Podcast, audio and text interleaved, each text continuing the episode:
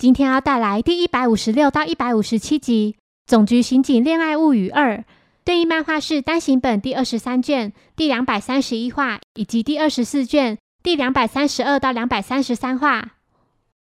一天，侦探团在一栋废弃大楼里排演戏剧，期间突然有名被铐上手铐的男子慌慌张张地经过几人，孩子们看到佐藤紧追在后，他举起手枪要求男子不准动。男子抓走了步美，并拔腿狂奔，其他人紧追在后。步美哭求男子放过他，男子在中途将步美放下，他不停地向步美道歉，表示自己不是故意的。接着，男子来到大楼楼顶，他利用一架梯子逃至隔壁大楼，随后将梯子扔到楼下。佐藤瞧见大楼墙边的一个管子，他跳下屋顶，用嘴咬住手枪。然后用双手抓紧管子，接着用手枪打破管子下方，最后成功利用断掉的管子顺利逃到隔壁大楼。佐藤看到高木赶来后，要他从楼下进攻，而他则从上层往下，决定来个上下围攻，让嫌犯无处可逃。侦探团询问高木到底发生什么事，高木表示他在押解嫌犯的途中不小心让他逃掉了。佐藤在某间厕所里用过肩摔制服嫌犯，由于强烈的撞击弄断了嫌犯的手铐。佐藤见状后为他铐上新的手铐，为避免他再次逃脱，佐藤将手铐的另一边铐在自己手上。没想到在铐上去后，才发现他们被困在固定式的马桶旁，这下两人都无法脱身了。更加幸运的是，佐藤身上并没有钥匙。男子激动地表示自己是无辜的。高木及侦探团来到隔壁大楼后，四处找寻佐藤及嫌犯。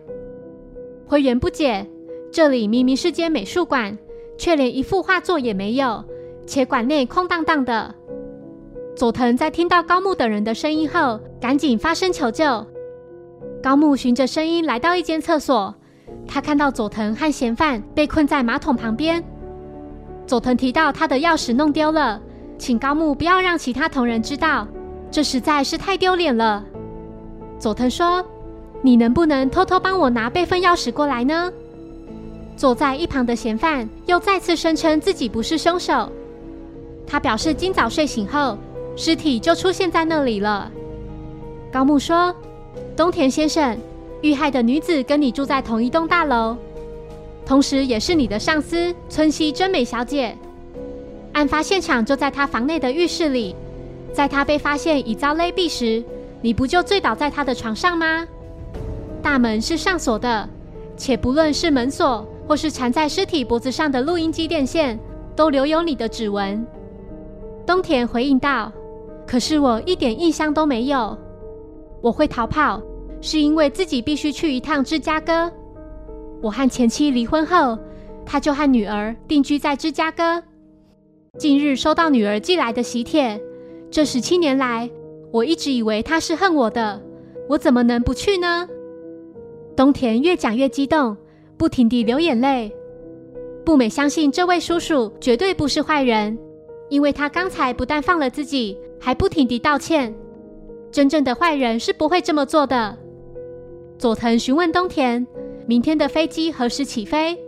东田回复：中午十二点半于成田机场起飞。佐藤请高木协助在明天中午前找到真正的凶手。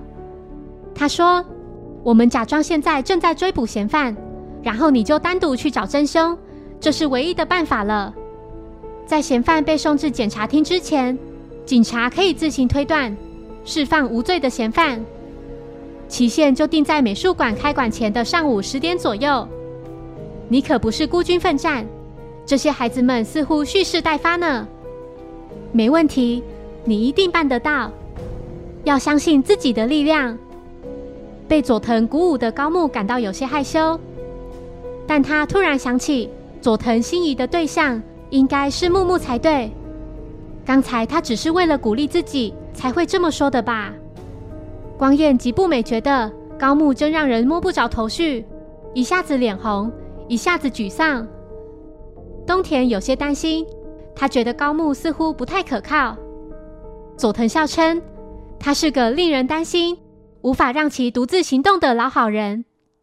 但是高木如果想做的话，就会全力以赴，所以这次一定没问题的。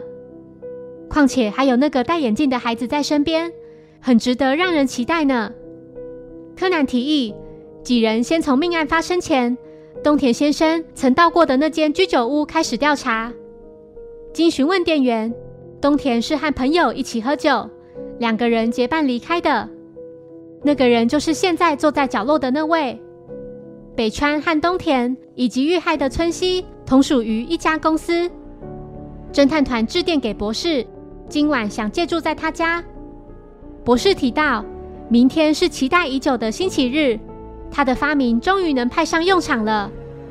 博士说：“我为它命名为热带彩虹，爆破之后会放出七彩光芒。”高木带着孩子们来到被害人的住所。另一方面，联系不上高木及佐藤的木木感到相当着急。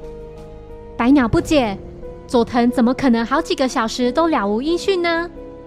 他担心两人已经落入嫌犯手中了。木木绝不能让这种事发生，两人都是他最重要的部下。佐藤打了个喷嚏，该不会是感冒了吧？东田说：“抱歉，都是因为我才会这样。”佐藤回应道。没关系，如果确实抓错人，该道歉的应该是我们警察才对。而且我并不是为了你才这么做的。我不希望你的女儿和我一样，从小失去父亲，内心感到无尽的孤寂。柯南在被害人家中整理出四个疑点：第一，棉被、床单、枕头以及厨房里的餐盘等等，全都是以米色为主。为何只有床和窗帘是灰色的呢？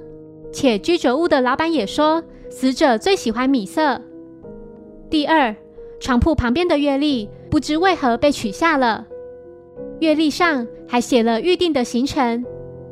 第三，屋内的家具明显有被人稍微移动过，且在移动的过程中还没有注意到掉在地上的火柴盒，这显然不太合理。高木发现火柴盒里有张死者的结婚申请书，可是上面并没有写男方的名字。最后一个疑点是仙人掌，在这种寒冷的季节，竟把不耐寒的仙人掌放在阳台上，也就是说，是有人为了某种目的而移动了各种物品。柯南提议现在就前往东田家一探究竟。时间很快来到隔天上午。目前，被护美术馆外头聚集了大批民众。一名活动主持人表示，距离告别这座拥有四十年历史的美术馆，只剩下十分钟了。现在就请天才博士说几句话。博士说：“大家好，我就是发明热带彩虹炸弹，能美丽地炸毁这座美术馆的阿笠博士。”佐藤和东田两人听到后难以置信。难道他们就要在稍后与美术馆同归于尽了吗？高木与侦探团把握时间，动身前往北川家。他们并不知道美术馆即将被爆破。柯南询问北川，为何要把原本是米色的床和窗帘改为灰色呢？经过证实，北川曾买过灰色的被套及窗帘。高木对北川说。你把死者房内醒目的多余物品取走，然后更改窗帘以及床铺的颜色，再把家具摆得和东田房内的一模一样。接着勒死村西，把喝得烂醉如泥的东田带到他的房间，使其产生错觉，以为已经回到了自己的房间。最后你在门外要东田锁门，东田锁上门后就醉倒在床上了。到了隔天。东田和村西的尸体就出现在同一个房间里。至于凶器，你委托熟悉录音机的东田接上录音机的线，然后利用那条线作为凶器，对吧？柯南询问北川，他的拇指怎么受伤了？高木将他拇指上的 OK 泵取下，认为这应该就是被仙人掌刺伤的伤口。经过确认，那些仙人掌是案发当晚。居酒屋老板娘送给死者的。目前距离爆破时间仅剩三分钟了。负责按下爆破钮的人是阿笠博士。木木在得知高木位于北川家后，立刻前去现场。高木向他解释了来龙去脉，并表示北川才是真凶。北川因为被村西逼婚，才将他杀害，然后嫁祸给在工作上和他对立的东田。高木说：“请快点让北户署的署长释放东田。”白鸟询问佐藤的去向，高木回复他和东田留在背户美术馆。白鸟不敢置信，他提到美术馆现在目前距离爆炸仅剩最后十秒，所有人火速奔向美术馆。就在博士即将按下爆破按钮时，柯南及时赶到，他用增强踢力球鞋将警车灯踢昏博士，使其无法按下爆破钮。不久后，佐藤和东田顺利获救。佐藤流着眼泪跑向高木。高木红着脸跑向佐藤，他很开心自己办到了。佐藤抓起高木的衣领，着急地问道：“厕所，厕所，厕所在哪里？这里的厕所没有水，而你也没有回来，所以我从昨天一直忍到现在。”一段时间后，高木及佐藤两人来到成田机场送机，所幸东田顺利搭上了前往芝加哥的班机。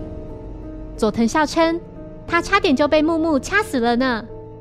木木气愤地说：“难道我们就这么不值得信赖吗？”高木看上去有些沮丧。他说：“我可以问你一件事吗？你是不是喜欢木木颈部？”佐藤红着脸回应道：“你怎么会知道呢？他就像爸爸一样。其实我父亲也是一名警察，他在我念小学的时候就殉职了。”干嘛啊？你该不会要说我有恋父情节吧？高木急忙否认，接着露出幸福的笑容。谢谢收听，如果喜欢本节目，欢迎小额赞助给我支持，谢谢。那我们下一集再见，拜拜。